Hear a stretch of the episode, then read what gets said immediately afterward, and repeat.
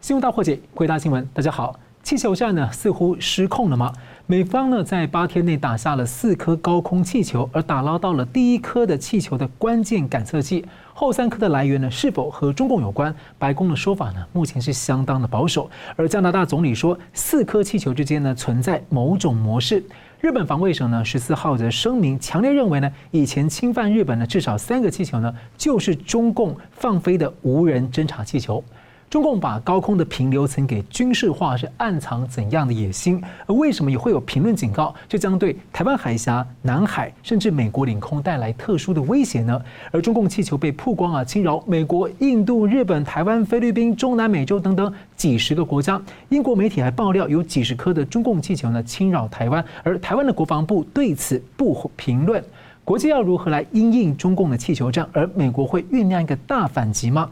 中共的新华社呢十三号说，中共中央军委办公室啊发布了通知，要求做到所谓绝对忠诚，要听为主听从主席习近平的指挥。那这个听起来怪怪的哦，中南还是出了什么事情吗？我们介绍破解新闻来宾，政治大学国际关系研究中心资深研究员宋国成老师。啊，主持人好，呃，桑普律师啊，各位观众大家好。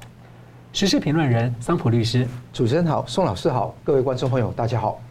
是两位好，我们先看到这个中共方面啊，说山东省的青岛即墨区海洋发展局啊，声称发现了不明飞行物，在十二号晚间呢，说已经击落了，很奇怪啊，不是共军说法哦。然后呢，东北的大连海事局说十三号要在黄海实弹射击，而中共外交部呢还反控美国的气球去年侵扰十多次，白宫、国务院都是言辞否认，说没有就是没有。那请教这个宋老师的观察，怎么看中共对美方的这个气球指控啊？再来是。美国的媒体近期啊，多家都披露消息啊，说美国中共领导层起先都不想拉高情势，想要快点翻篇。结果事情曝光之后呢，美方就通报了四十个国家。您认为美方会进一步酝酿一个比较大的反击吗？有可能是哪些方面？好的，首先就第一个问题，您刚刚提到这个青岛市即墨区海洋发展局，呃，我从来没听过这样的一个单位啊，这是什么个单位呢？呃，那么当然，当然就是中共常用这些小单位来发假消息啊。呃，所以他的所有的说辞听起来就是啼笑皆非啊，不知所云啊。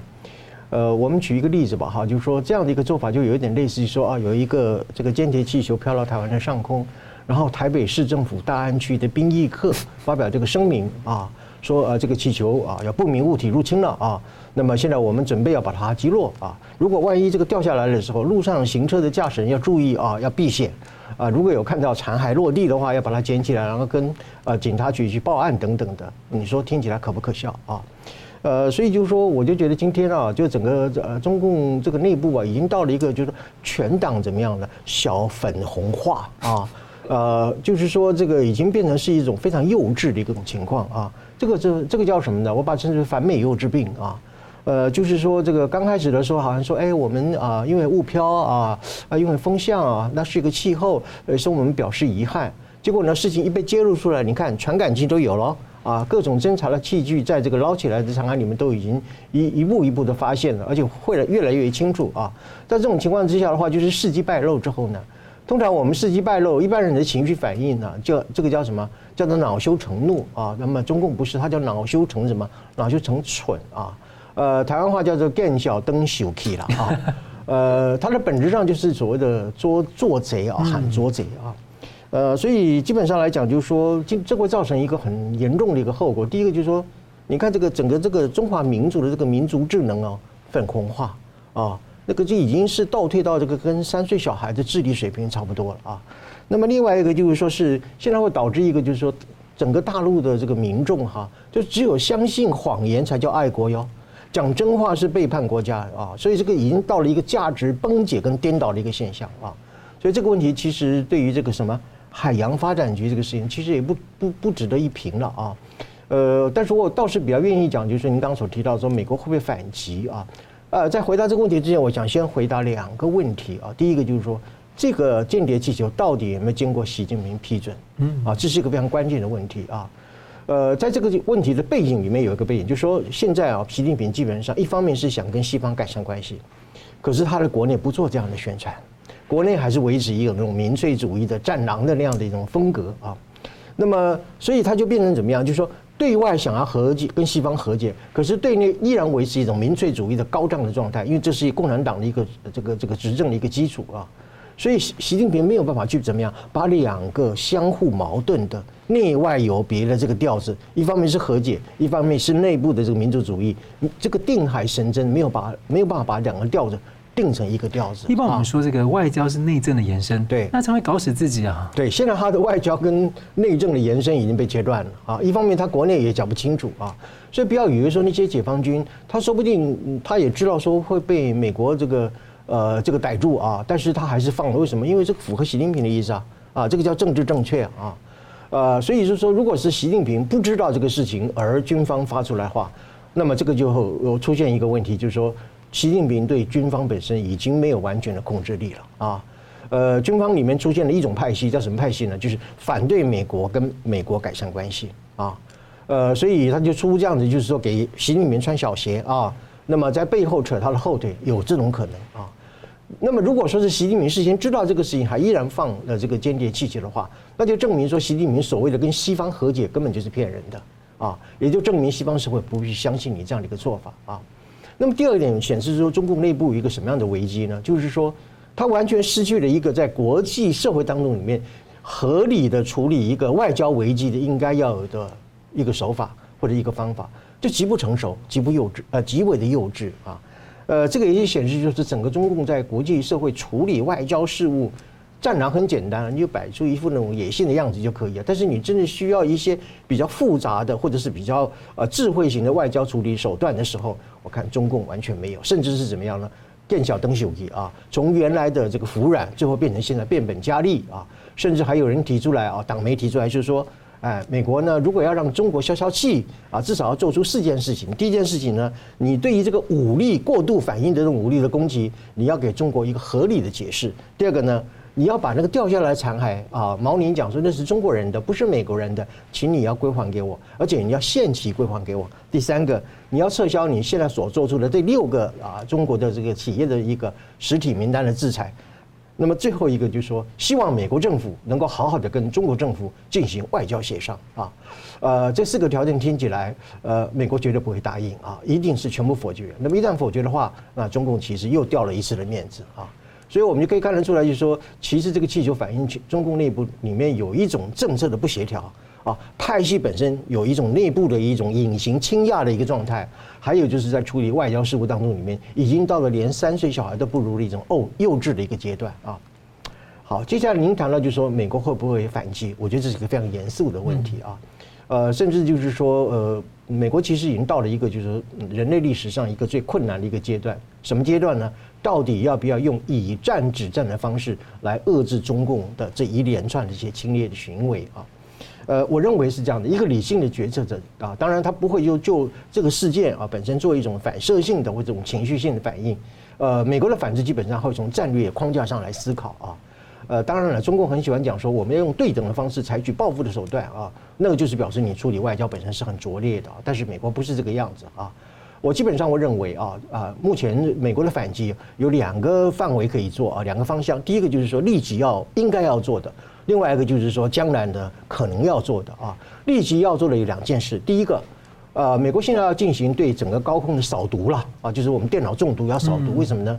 美国现在的人造卫星大概有接近三千颗，应该对于美国的领空上面啊，大概十公里到五十公里的所谓的平流层，要进行一次全面的扫描，就好像我们电电脑啊啊，要有一段时间要进行扫描的工作。扫什么描呢？把现在可能存在的在这个平流层当中里面，中共的间谍的这个气球啊，把它扫描一次，把它清除掉啊，这个叫做怎么样？呃，这个空中清垃圾的一个工作啊。那么第二个呢，就是要建立一个所谓的高空围围堵的啊，吓阻的一个战略啊。你不能老是用那个啊响尾蛇飞弹去打一个气球嘛啊。呃，虽然实际上很多外界人认为就是说气球比较便宜啊，然后飞弹比较昂贵，其实不是哦。你经过换算的一个结果，光是那个球体里面那个氦气是非常高价的，是很昂贵的东西啊。所以简单的估算来讲，一颗间谍气球可能要高达五百万、六百万，甚至是七百万。啊，美金的这样的一个一个一个价位啊，那么现在响尾蛇飞弹其实它一个是一个比较老式的飞弹，现在大概已经不超过一百万美金，所以其实美国用响尾蛇飞弹去打那个美国呃那个中共的间谍气球，其实是以便宜货去打昂贵的东西啊。呃，所以这就是说，呃，中共本身又失算了，他以为就是说气球很便宜啊，那飞弹很贵啊。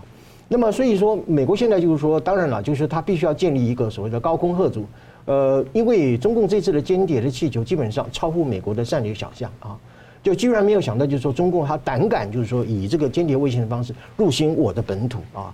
呃，美国有一个叫做 Homeland Security 的意思，就是说是你所有的这个安全问题，你在国外发生都可以，但是到了我家门口来发生的时候，这个美国人是非常非常敏感，而且是非常非常呃恐惧的啊，呃，所以第一个应该要要做的事情啊，立即要做的事情，那么就是所谓的高空的要建立高空吓阻的战略，另外就是对于美国的领空要进行一次扫毒，这是现在立即应该要做的。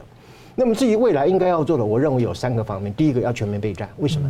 因为这个间谍气球绝对不是光是来监测气候或者是监测你的地面啊一些动静而已，它是一个笼罩式、长时段滞留的，而且是作为一种类卫星，可以补充卫星的不足。然后呢，它在必要的时候，它可以携带什么东西呢？它可以携带专地的高爆弹，它可以携带低当量的核子武器，来对于美国的这个核核子设施来进行啊所谓的末日的反击了，好，末日的攻击。各位注意一下啊，他所经过这个路线啊，从这个蒙塔纳一直到内华达啊，然后到那个这个嗯密苏里州，经过的路线都是美国三大主要的军事基地，一个是 B 五十二轰炸机的空军基地，当然蒙塔纳那个叫做啊 Malmstrom 的这个空军基地。猫史朗攻击地是本美国义勇兵三型，还有就是啊这个核弹的一个储存的发射井的一个地带。你看它的路线全部都是经过最为敏感美国三大敏感的军事的基地，所以它绝对不是光你在那边啊啊监听你的雷达而已，它是一个我一直在讲的就是一个空高空的不对称的混合作战平台。因为为什么它有传感器，它有 repeater 啊。它可以做这个跟卫星联系之后，对美国本土最进行怎么样最后的一个致命的打击？你就怀疑说你是要打第一击打美国的那个核弹基地吗？对，对，没有错，甚至就是说用你美国自己储存的核弹来消灭美国。哦，哎，所以这个是呃不要小看这样的一个啊，所以美国现在要全面的备战啊，呃呃要高度的去警惕，就是说这个平流层的这个气球舰队对美国的一个伤害啊。那么第二个呢，我叫做全面的呃脱钩啊。啊，过去我们常讲脱钩脱钩，现在我觉得美国是真的生气了，他真的要脱钩，怎么个脱法呢？对于所有涉及到这种啊平流程的这个军工企业所涉及到的一些军事的科技，比如说氦气，嗯，比如说像特殊材料，要全面切断禁止输入中国。美国是呃氦气的输出国，占全球市场百分之九十五以上，哦，所以只要断掉这个氦气的话，中共的这种高空所谓球海的这种军工业本身基本上就是会断掉的。还有就是特殊材料啊。那么另外一个就是说，呃，未来我认为美国会做一件事情，就是说，呃，创造一个叫做什么第二个中国。这话怎么讲呢？就是说，中共之所以今天这么嚣张啊，这么样的这种啊，在军事上有这么样一个现代化的这样的一个成绩，最主要就是说，它是一个世界工厂，嗯，它是一个掌握了全球的啊，特别是制造业的产业链的一个领导的地位。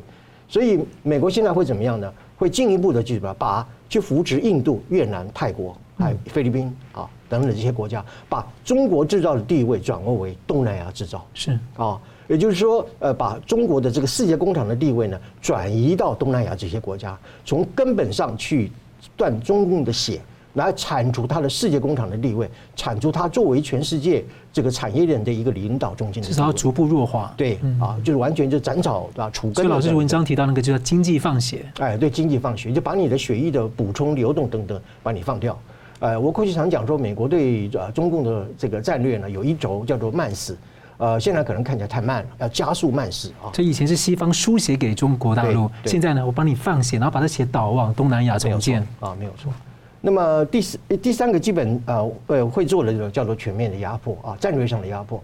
你看有三件事情，第一个，美国在关岛建立第二个啊陆战队的一个基地，然后跟菲律宾又取得了四个啊，在特别是巴士海峡的这个四个这个基地，还有美日韩本身加强军事合作，最近第七舰队还开始进行演习，这个叫什么呢？这个叫做定海哎近海对中共对近海的压迫战略啊。呃，我过去讲说，整个第一岛链有两大缺口，一个宫古海峡，一个是啊这个巴士海峡。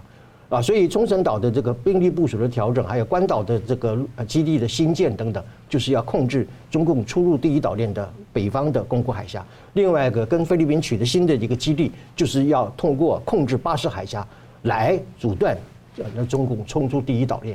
换句话说，我们从战略的空间上来说，美国会将来一定会做一件事情，什么事情呢？就是通过我们刚刚所讲的这样的一种做法，把中共的军事的这个这个运动出来啊，把它切割成为三个战场，一个在东海，一个在台海，一个南海，切割为一种残破的三个战场的时候，也就意味着是对你的补给的补给的一个切断啊，这就一举解决了这个美国在整个西太平洋驻军的啊常常反映的一个啊问题，就是所谓的。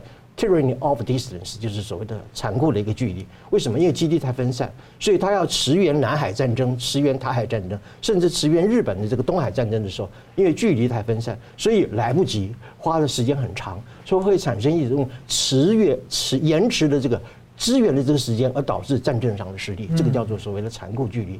那么这个所谓的贴近中国的一种啊战略的一种压迫呢，会迫使中共呢。放弃它的一个武力的扩张，甚至是采取一个所谓的战略收缩的这样一个状态啊。所以您说美国会不会回击？当然会回击。短期之内要立刻扫毒，另外一方面要建立高空的吓阻战略。长期来讲的话，就是我刚刚所讲的三个全面啊。第一个就是我刚刚所讲的，要全面去遏制啊。那么要对于这个中共要建立一个啊反不对称战争啊，因为中共一样打对美国打对称不对称，现在美国要建立反不对称，要建立一种高空吓阻和。太空制霸的这样的一个战略，第二个呢，就是加速慢死，要把所有可能造成中共的这个军事科技的技术全部要断掉。最后一个就是叫做贴海战略的逼迫，通过对于第一岛链的重建来迫使中共做做出战略上的让步。是，感谢老师的分析。那我们继续要请教桑普律师哦。《华尔街日报》呢，在十二号报道说，美方在二月一号就把气球的情况哦，先通报中共外交官，而中共方面声称高层一头雾水，在问气球是谁的。有美国官员还说，如何处理气球案呢？从中共高层到共军的高层，似乎都很混乱。所以，我想请到桑普，你怎么看这折射的政局？或者这其实是中共两手策略在欺敌哦？第二个就是说，气球案中断了布林肯访问北京。不过，彭博报道，二月十七到十九，慕尼黑的安全会议期间，布林肯有可能要和中共的王毅会面。美方目前是说没有规划，所以你怎么看？美方的考虑是什么？那这意味着中共在变相服软吗？我相信，就正如宋老师刚刚讲的，对内就是要示强，对外就是要有一种服软的讯号。这个两手一一热一冷，其实看起来很矛盾，但是共产党的欺骗性跟那个多面性也是可以看得出来。呃，我对于刚刚你说的这一个情况是说，是不是在习近平管他的政党，管他的党政军出了大问题？呃，我是不这样看的啊，我是这样看的是，这个不是习近平的失控，而是一个黑天鹅事件。既对于全世界这个叫中国间谍气球很意外，但对于那个中共来讲也是很意外，对习近平也是意外，因为以前这种情况已经在了，在那个川普时期也有三个气球，之前也有那个一个气球，突然之间这个气球可能特别大。也是突然之间被美国一个民用航空的那个乘客拍摄得到通报，最后结果就爆出来了。因为你捅到媒体去，纸包不住火嘛。那美中一直都是是斗而不破。如果说要挑这些事来讲，美国可以随意挑一件跟中共开战的。但这个事情你看得到，如果你不挑，人家也会挑。嗯，危险存在，公共舆论在，政治气球已经出现了。那这个情况怎么办？美国逼着要去回应。笔者回应也是说想赶快翻篇，因为中共也希望跟美国友好，美国也希望跟中共友好，那结果是翻不过去。第一个，中共也撒一个撒一个谎，说美国有一些不明飞行飞行物体啊，到那个青岛什么即即墨区的那海洋发展区要爆料，一个区的海洋发展局居然有这么大的那个文宣的力度可以去爆料，可见这个是很可笑了。而且从来没有说过这个如何击落，现场的图形是怎么样，他也不给你实景拍摄，都是说已经击击落了，但是何时何地如 如何 完全不知道，跟美国有没有关系也没有公布，只说去年有二二十几个，但去年二十几个何时何地完全没有公布。那这等于意味着他去年都没有抗议，他什么时候脾气变那么好了？没错，为什么去年发生这么多脾气这么好，现在这么坏呢？那为什么去年不通报，今年又不拍摄呢？所以整个事情就非常的可笑。所以刚刚宋老师讲的很好了，全党小粉红化，而且是那个弱智化，就是其实人不弱智，是大家都知道，心里面都很清楚，但是是揣着明白装糊涂嘛啊。那这个地方是现在的情况。好，再来，就是说这个气球本身是意外，它是被抓包，所以习近平是很气的。气的时候也不要气给美方看，所以中间大乱阵脚。你看到当时美国通报中国驻美的大使馆之后，就通就中国自己去通报那个外交部。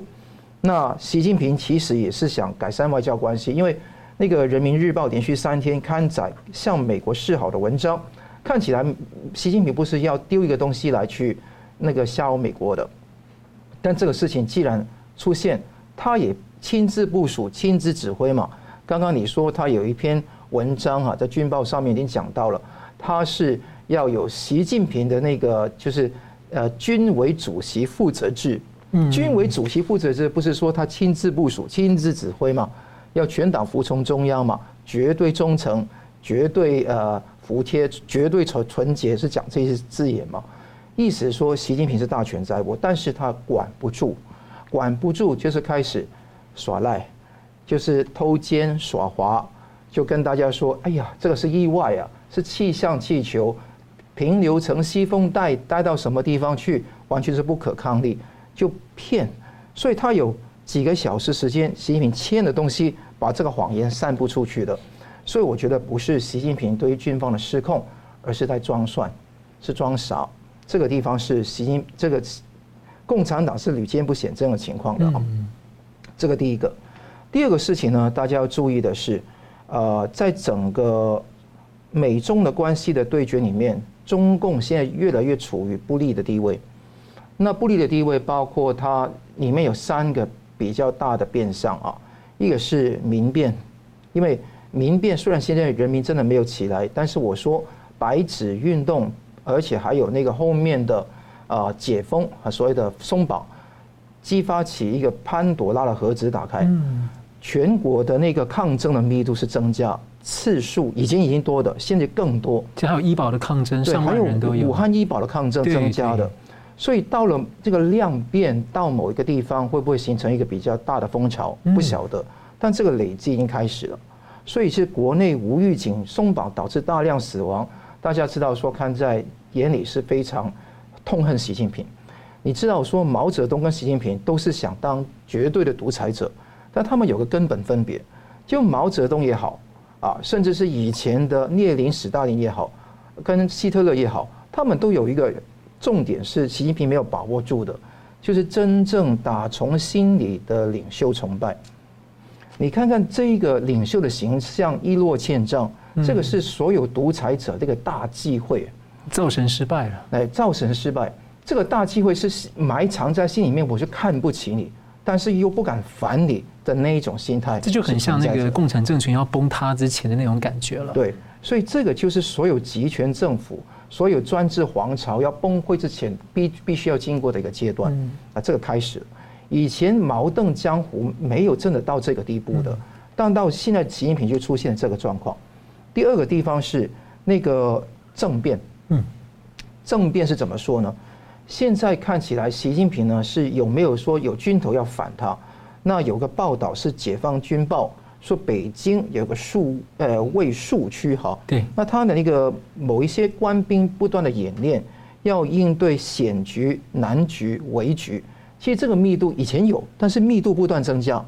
那这个增加的目的是怎么样？去想两个事情。嗯，第一个是前方道路道路被炸毁掉，那些军队怎么应付？那是看到十年前他是那个呃那个王立军事件嘛啊，那个是北京啊政变的事情，他是这还犹有余悸，还想说十年前发生的事会发生在自己身上，这是为了自己好。第二个事情是敌方派出无人机来袭击的时候怎么办？现代科技来了怎么办？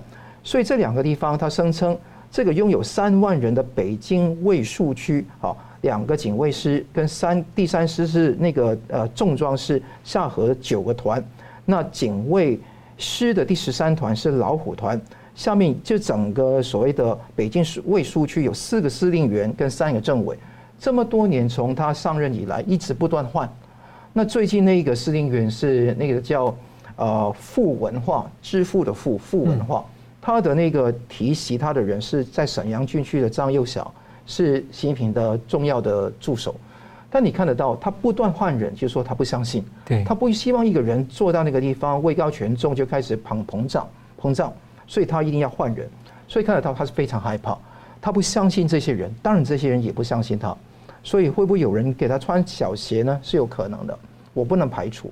但光就这件事来讲，没有说习近平是完全丧失对中军队的控制，但问题就出现了，军队看到你。哎，所有责任是军为军为主席负责制嘛？文章是这样说的嘛？就更加要指向他来去负责。第三个是全球更围堵中共，抗共反共更认识五大洲四十个国家，美国全面通报更清楚。最近啊，中共有军舰的测量船二月十号侵入日本鹿儿岛县外的领海。对，那基本上日本是非常跳脚，所以就大买这个。啊，战斧飞弹很奇怪，他们以前仅就到这个钓鱼台，那个鹿儿岛，你跟中共跟日本又没有纠纷。对，那这个以前也到青津海峡了，还有很多地方了。对，但是你到鹿儿岛那个地方，就摆明是把日本的咽喉握住嘛。因为青津海峡还石油还没有需要经过青津海峡。对。那你这样到那个地方去，你就把日本的咽喉握住，那这个地方是非常可怕。菲律宾也是出现问题，中共海警船到菲律宾的海域雷达。导致很多的船员，菲律宾的船员短暂失明。那现在的那个菲律宾的总统啊，也是要押两押个两个宝嘛，中共跟美国都要押嘛。但是他很气，他就召见这个中国驻菲律宾的中共驻菲律宾的大使去质问这个事情究竟是什么一回事。很罕见，总统很罕见，总统召见不是这个大使互相召见，所以这个事情是非常的耐人寻味。我看啊，中共大内宣会持续。他骗得了谁？他知道骗不了谁，但继续骗。中国人很多都知道共产党在骗他，共产党也知道说中国中国的人也不会这么好骗，他们是装被骗的。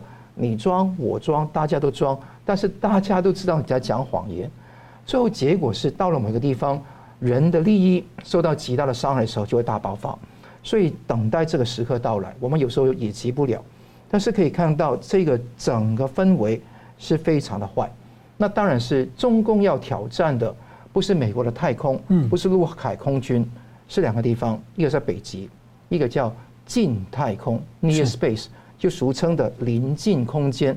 那我们下一节再来详细讲这个问题。这两个都是一个很不对称的地方，可以发挥这个很大的杠杆。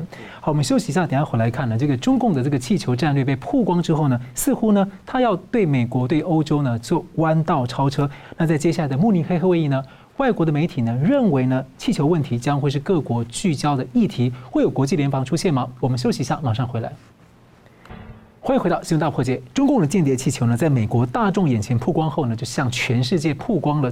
美方也通报了四十国的内幕。啊那中共呢，几年来重点研发平流层的军事应用啊，就有评论人呢去搜集资料，发现中共呢在钻美国空防的软肋，气球呢可能有隐形的涂料。如果结合了这个。低当量的核武呢，在上空可能造成电磁脉冲的攻击，可以瘫痪美国的电网。通信网络等基础设施，还可能冲击到导弹的防御系统，而看情况，美方怎么应应了。那中共呢，看起来就企图对美方呢，在军事上所谓的弯道超车。宋老师上个星期啊，就这个气球舰队的作战平台性质做了一些分析跟这个提醒啊。那随着现在目目前的更多讯息跟态度浮出，您对于共军气球这种平流层的军事企图野心啊，有怎么样的提醒跟观察？好的。呃，我从头到尾都认为这个间谍气球的入侵是中共对美国的一次宣战行为啊！我非常斩钉截铁，也非常啊明确的说明，这就是一种宣战或者是一种战争行为啊！呃，因为这一颗这个间谍气球呢，是啊，我把它称之为叫做高空不对称的混合作战平台，呃，它不是一个光是一个气球啊。它是一个可以呃多角度、多方面相互协作的一个作战的一个平台，它可以把所有获得的资讯传回到作战中心，同时它也可以对美国本身的各种电讯、雷达讯号等等进行干扰。啊，所以这就是所谓的平流层的球海战术，这是我对于这个气球的一个定义啊。呃，所以就是说从这个定义出发的话，我觉得所谓的中共的军事企图呢，我把它分成两个层面来看，一个叫做战术性层面，一个叫战略性层面啊。所谓的战术性层面的意思就是说，这颗气球横越了美国，我特别指指出，它从这个蒙塔纳开始，一直到密苏里州，一直到堪萨斯，一直到了这个。一路上经过的是美国三大最主要的敏感的军事基地，啊，而且是所谓的最敏感的意思，就是要么就是轰炸机的基地，要么就是核武的基地，啊，要么就是洲际导弹的基地，啊，不是一般的那种什么兵营啊或者军营这个基地啊。那么所以说，这个从你无论是从军事学或者从国际法上来讲。那么这个气球的入侵基本上叫做什么？physical intrusion，就是所谓的物理入侵。是，这就是为什么我说中共在对美国做宣战或者是一种预告宣战一个最主要的理由。他没有经过你的允许，也没有任何的通报，就直接用一个具有敌意的飞行器入侵你的领空啊！什么叫领空呢？临地面到这个啊海平面八十公里，这个就是领空。领空是一个主权国家对于这个区域本身有排他性的管辖权。你对一个别的主权国家有具有绝对排他性的领空，然后这个这个不告而至哈，那么这个不速之客就闯进来了，这个就是所谓的战争行为，或者叫 invasion，叫入侵啊。呃，所以就说这不是一个简单的一般性的情报的收集，不是一般意义的，因为一般的情报收集就看看你地面上啊有一些呃什么部署等等的，不是。它这是怎么讲？它是一个这个笼罩式的啊，等于它从外太空呃，它从高空下笼罩式全覆盖，而且是长时间停留的。那么它还有一种干扰式的监视，因为它可以切断。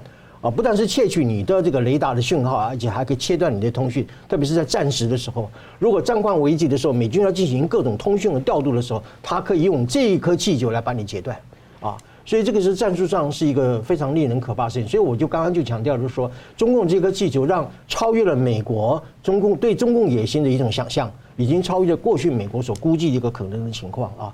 所以这不是一般意义的一种情报的收集，这个叫什么？山雨欲来风满楼。你就算中共可能能力不到那里，但是美国知道他可能可以怎么样做。你这样等于告诉我说，你这些手段都有可能用啊，你就对我威胁了。对，没有错。但当然，就除了威胁、警告用意之外啊，嗯、其实就是说，你美国有什么了不起？啊，你这世界超强，我一样随时要进来你的领空就进来啊。呃，那么，那么是非常强烈的一个示威宣战的意义在里面。这个是中共在。发射这样的一个间谍气球，第一个啊，一个所谓的军事的企图；第二个就是我们从战略的层面来看啊，呃，这个气球之所以一直盘旋在这个蒙塔纳的上空呢，我们只讲蒙塔纳就好了啊，它就是为了要去刺探美国最主要的主力的一个洲际飞弹的一个基地。这个基地叫什么东西呢？这个叫末日基地啊，也就是说，美国在面临到它整个国土安全重大的威胁的最后的一刻。美国为了要维持自己的求生，所进行的一次末日的反击，就是所谓的最后的反击啊。那么，所以说这样从这个情况来讲的话，就是说，呃，中共如果说哈，他已经到达了你的上空，要去侦测你的这个末日基地，就是要去探测你美国具备什么样的末日反击的能力。嗯，啊，呃，就是我们打仗打到最后已经是最后一刻的时候，你美国到底还具备有什么样的啊一个一个反击的一个能力啊？呃，所以在这种情况之下的话，呃，我认为就是说，如果中共它已经进入到在战略规划上，已经进入到去刺探和评估美国在最后一刻具备有什么样或者是多大程度的一个末日反击能力的话，那么就表示说，在美国进行末日反击之前的所有的作战的方案和规划，中共已经准备好了。因为中共战狼之前呢，一些学者就在海外对着那个澳洲的人，就直接说：“你如果要援助台海的话，你可能要面临末日。”对，就是这么一个意思。所以这个末日哈，就是我最后要讲的，就是说是你如果要问中共的军事企图，从它终极的战略目标来讲，就是一种末日的攻，对美国的末日攻击啊。呃，所以我认为就是美国到现在为止面临到，我甚至认为是人类历史上一个最艰难的一个时刻啊。呃，因为在两个核子大国当中，里面没有人会认为说发动这种所谓的末日战争或核战是一个明智的抉择啊。所以美国为什么一直要认为就是我们要对抗，呃，我们竞争不要对抗，竞争不要对抗啊？啊，因为就一个理性的决策者来讲的话，在两个核子大国当中，没贸然的去启动一场热战，而且这个热战最终一定会升级到核战的时候，那不仅是中国的地图从中国的这个地从地图上消失抹去，美国也从这个地图上消失，这是人类最后的一个灾难啊。呃，可是今天面对一个问题就是什么样？就是我刚刚讲的，美国到底要不要以战止战？为什么面对中共这样？你与其说它是军事的这个企图，你比如说它是疯狂了，野心哈是可以被预测，疯狂是怎么样难以加以节制的啊？所以你面对一个所谓的一种核战狂人的时候，你要不要做出最终的一个选择？就是说我美国要跟你中国打核战，我绝对掌握我对你中国最后的核报复的能力。只有做出这样的一个决定的时候，注意哦，美国过去一直是认为说，它可以跟中共管控分歧，现在哪有跟你中共哪有跟你管控分歧啊？它在制造你对中美国的分歧啊！啊，哪有什么设置护栏呢？你的领空人家大拉拉的入进来，你的护栏在什么地方啊？所以我刚刚一再强调，就是说，中共的这种你刚刚所讲的军事的野心，已经惊醒的美国，而且是超乎美国的想象。在这种情况之下，美国怎么样去做最后的一个自我？这个叫保，的国土战争、主权战争，同时也是卫国战争啊，是美国人在这个地球上生存的最后的一个保障的一个一场战争啊。所以，也许大家觉得我讲的可能比较夸大啊，但是我认为中共的这个野心啊，就是在这样的一个地方，他就是要怎么样？社会主义亡美之心不死啊啊！以前他们讲说帝国主义亡我之心不死，现在是怎么样？是社会主义亡你美国之心不死，它的终极目的呢，叫做我一直讲的是要彼可取而代之，消灭美国，称霸世界。所以是拜登他一直讲说要竞争不要冲突哈，但这句话就常会被他担心说，你好像就先秀出了一个底线，没有表现说我不惜冲突我要保卫的这种决心。对，所以我再补充一句啊，这一次的这个间谍的这个气球啊。应该让美国清醒地认识到，所谓的沟通对话、设置护栏、管控分歧，已经是被消灭了了。不要再心存幻想。还有就是说，美中之间本身可以共同管控分歧，然后呢，避免从竞争走向对抗。我觉得美国的这样一个对中国的天真梦，也应该醒一醒。无论如何，至少先准备嘛。对。好了，国际的慕尼黑会议呢，二月十七、十九啊要登场呢。预计气球的威胁会是各国讨论的焦点之一啊。北约秘书长呢之前才表态会有负责任的回应啊，被解读呢，北约不排除会启动第五条的集体防卫的机制。所以我想请问一下桑普，您怎么看啊？国际该面对这样的一个新呃比较特殊的威胁啊？您觉得说要怎么联合因应？嗯，我从这个国际慕尼黑会慕尼黑安全会议讲起，这个 MSC 是每年举行的，美国。北美还有那个欧盟，还有俄罗斯、中国，通常都会出席的。那这一次通常是中共，当然没有没有没有缺席嘛，啊，就王毅也王毅也会去嘛。美国呢，应该是副总统的 Kamala Harris 跟那个啊，就是呃，布林肯，布林肯也极大可能去。那去的人当然有德国总理啊，啊，跟法国总统等等啊，北约的那个秘书长也会去。但重点是怎么样？这个会议外面的场地已经布满了华为的设备。三百公尺以内，在外面，而且顶楼酒店的顶楼都有华为设备。美国的新上任的那个呃美中战略竞争特别委员会的主席，共和党的众议员啊格拉格就言辞抗议，觉得这个是令令人不安的。你看看这么多国家都是国防巨头哎，来到这一边竟然是被华为华为的设备包围，是相当可笑。因为中共它其实很擅长那种在几百公尺内给你近距离的监听。对。所以我觉得这个地方是第一个，第二个是这个会议讨论两个议题：俄乌战争跟那个美中关系。那俄乌战争一周年快到了，那这个要战争怎么打下去？那我一直的想法是，俄乌战争不能一直这样耗，中共会有游刃有余的空间，会有喘息余地啊！我很很怕这个事情。第二个事情是美中关系现在到这个阶段，我非常同意刚刚宋老师的说法，这个是开战了。就开战之前的是宣战行为。你做这个地方，你知道海洋还有说军舰无害通无害通行的道理。对，你这个地方是在那个临近空间，没有无害通行的问题的。是，那个是军舰，是军队设备架在美国的空间上面。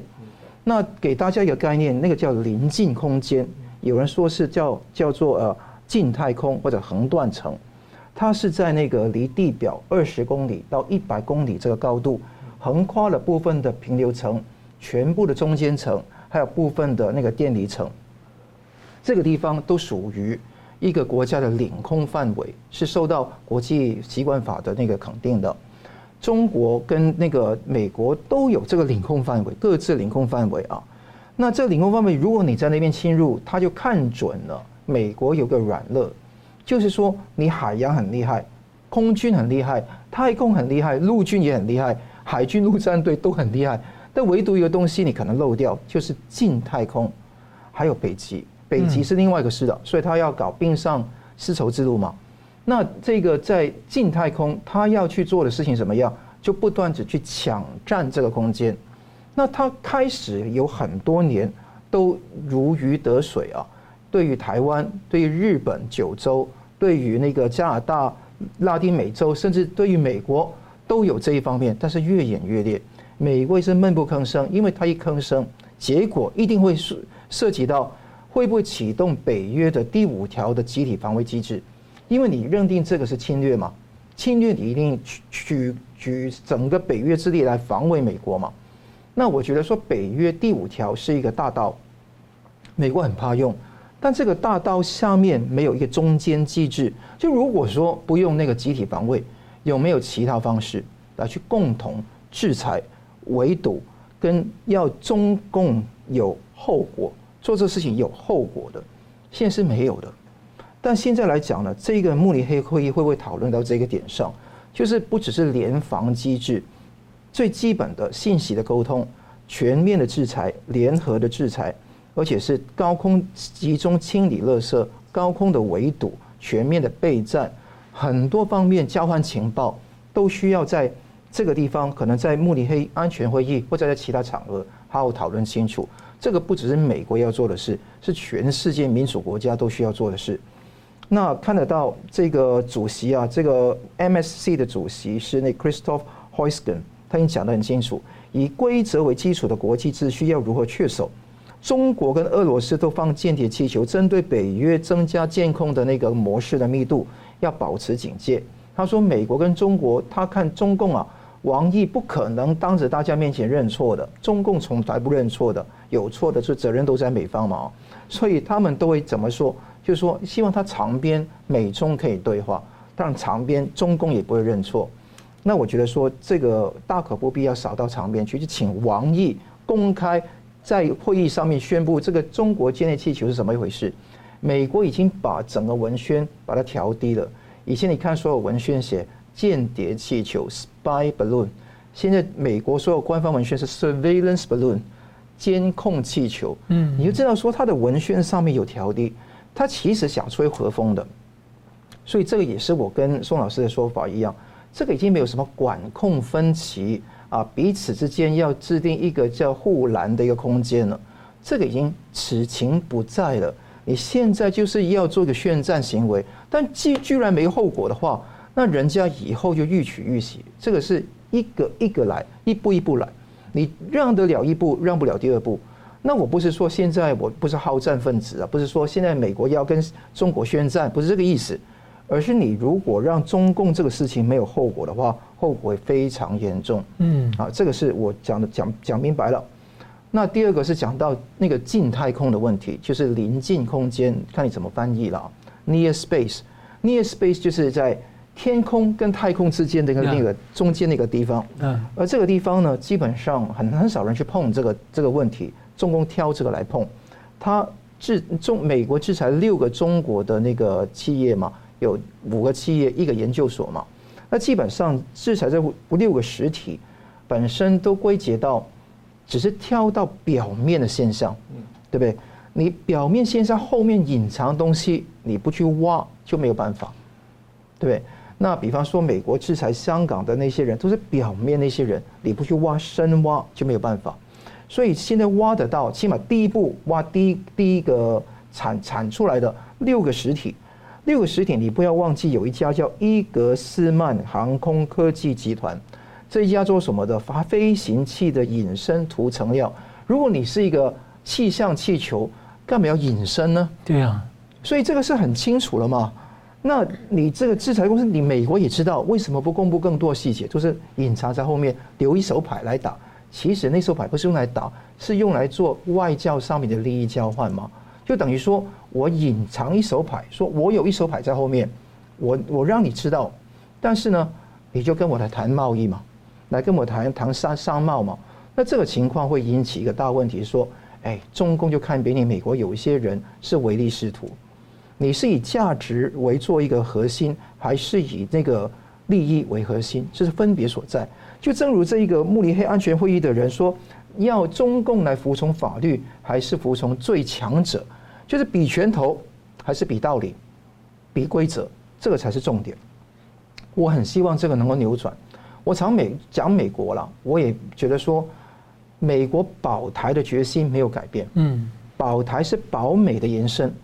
美国经过这一集四个大字，啊、呃。就大家说抗中保美或者反共保美啊，意思所指都是一样，就是抗拒反共反反抗中共，保护美国，而保台是保美的其中一个不可分割的组成部分。OK，后面这两个字我觉得很清晰的，但是你抗拒反抗中共有没有落到实处？是有有有进步空间，大家有猛醒的余地。所以我觉得说，大家不要因为这样子。而宣布宣布用以美论，觉得美国不帮我们的，美国有他的问题，美国不是完美，不是上帝，但是美国他还是努力做好这个事情。我也希望美国有识之士能够把这个事情做好。习近平在二零一五年宣布了八个大字，叫做“空天一体，攻防兼备”。那个时候已经讲“空天一体”是讲什么意思？什么叫空天？空就太空，天就天空。意思说，军空军、火箭军，还有整个太空的那个情况要一体，等于说要扩张这个临近空间，早就宣战了。但是他没有实际拿出行动而已。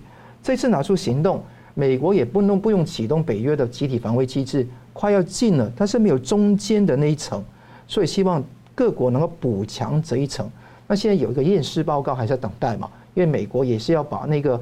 那个这个收集得到的那个关键电子设备收集情报的东西要拿出来，因为这个发觉到，起码现在发觉了两个，一个它可以用电子战、电信干扰；第二个事情，它如果它是无人机，它有双层设计，上面是气球氦气的，那之后下面是无人机，那这个地方是无人机可以装核弹头哎，嗯，那你想想看，如果这样的说法，它到你半空放核弹，美国是哇很惨的。所以我，我我告诉大家，这个是不能等闲视之，放束之高阁，一定要正面的面对才是正道。是，好，我们休息一下，等下回来看呢。英国的《金融时报》爆料说，有几十个气球呢，曾经侵扰台湾，了英国的航空母舰呢，之前呢，在二零二一年驱离了中共的前进。我们休息一下，马上回来。欢迎回到新闻大破解。英国的《金融时报》呢，十三号披露，台湾近年呢几十次观察到了中共军用气球呢飞入侵扰台湾的空域，次数呢远比以往所知道的还多。而且引述台湾的官员说法说，有些气球是中共的空军释放，有些是中共火箭军释放。那中华民国国防部呢十四号回应啊，对于这几十枚的军用气球的说法。不评论。不过呢，他说台海周边呢，只要进到这个周边的范围内，国防部都会掌握。啊，目前为止呢，在台湾周边发现的气球，绝大部分是气象探测，大多在台湾的外海。如果属于高度威胁，也接近台湾的领空领海，处置手段就包含击落。所以，我想请教宋老师，怎么看《金融时报》披露这个消息？那台湾军方的回应？好的。呃，《金融时报》之所以会披露这个消息，很简单，就是是要告诉台湾或者告诉全世界，那么中共就是一个偷窥成性、偷看啊，然后那个窃盗成习的一个间谍国家啊，呃，所以就是说，他要告诉台湾当局，就是我们本身一定要啊防范这个事情，就是说，中共从过去以及现在乃至于未来，都已经而且会继续啊对台湾施加所谓的 dirty tricks 肮脏的手段。啊，这个要提醒台湾注意啊。那么第二个就是说，是我觉得，呃呃，台湾的国防部反应算是有理智了哈，有理性，而且是相当节制的。呃，其实与其去反应，不如注意两件事情。第二个就是说，去获得或者是分享美国在处理从靠空侦测到最后击落的整个处理的过程啊，这是一个军事危机的处理过程。是，我觉得这点应该要跟美国获得这样的一个报告或者是一种分享。最后一个就是说，一定要对于这个残骸之后所做出的最后的这个调查结果，希望美台之间能够相互分享这个调查的结果，这样才能够使得我们将来预防中共的这个间谍的这个气球再度的来侵犯我们，来保卫我们的国家安全。好，我们接着看到这个 BBC 啊，十二号播出纪录片是伊丽莎白的女王号打击群呢。二零二一年夏天在南海航行时候，曾经遭到一艘中共的俄罗斯制造的基洛级潜舰跟踪，英方啊成功发现并且逼退了中共潜舰。不过这个消息呢，下面还有台湾军事专家吕礼诗啊，从纪录片画面看到英国的仪表板，猜测呢这个潜舰当时可能就潜伏在台湾南端的巴士海峡。不过呢，目前没有相关的媒体啊跟进向台湾或者英国方面查证，所以我们也不能确定啊。但我想请教一下桑普，您怎么看这个就是这个事件？嗯。这个看到有四个总结，第一个是自由世界的实力是超凡的，台湾被美国保护是很清楚，上面有美日美的那个呃那个安保，那在台湾南方有什么 AUKUS 就是英美澳的一个共同防御，这一次英国的那个伊丽莎白女王号发出这样的响亮的讯号，而且有 BBC 记者在上面目击，而且有第一声的报道，最近才公布出来，意思怎么样？英国能够做得到。二十公二十海里以外的地方，它可能是已经发出水底声呐，但是那个潜艇就收不到。英国怎么做？一架一部直升机叫梅林 Mk2 反潜直升机，飞到那个中共的那个潜艇上空，丢了一个叫做声纳浮标下去给你听到说。我知道你在了，那他就灰头土脸就走掉了。是意思是什么样？共军的弱势有目共睹啊。嗯那所以大家不要太把共军的那个所谓的强悍啊放在心里面，他是弱，但是他的破坏力是存在的，所以我们也不能够轻敌啊。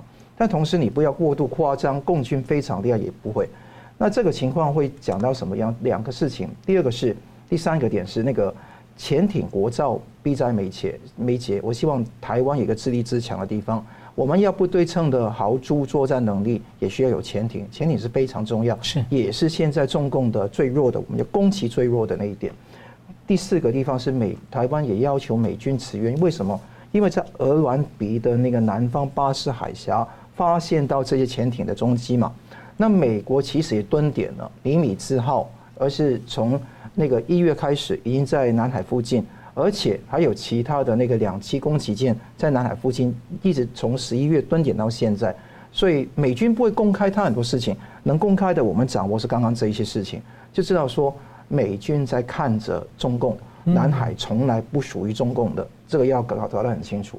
所以呃，我希望说台湾不要那个妄自菲薄，也要跟盟友搞好关系，这个才能够反共保台。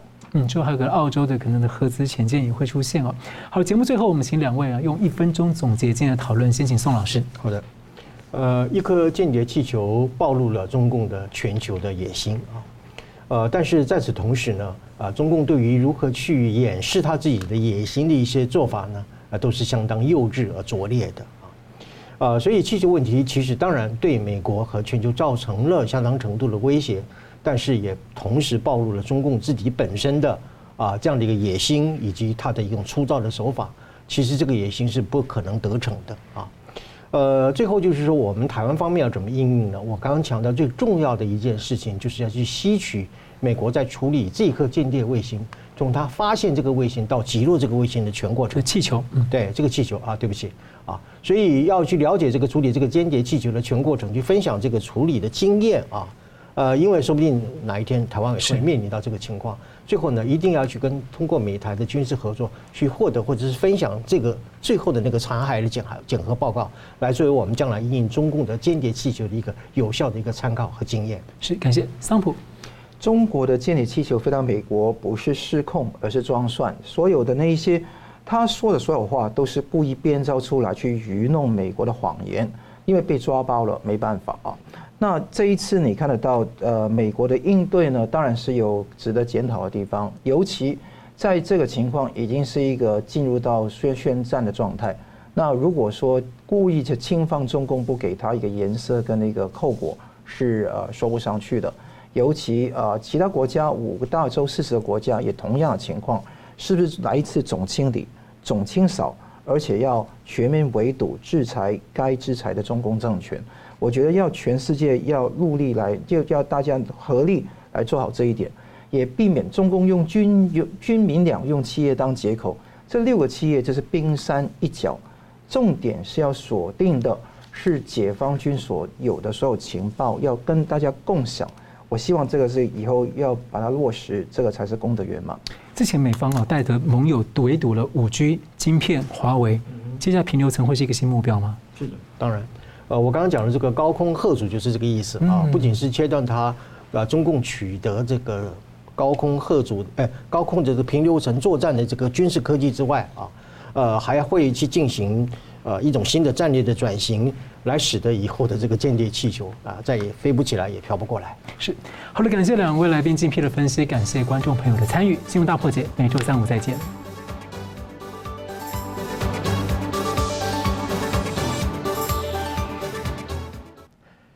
如果您喜欢我们的节目呢，请留言、按赞、订阅、分享，并开启小铃铛。那么，感谢各位呢长期对我们的支持。新闻大破解团队呢将持续为您制作更优质的节目。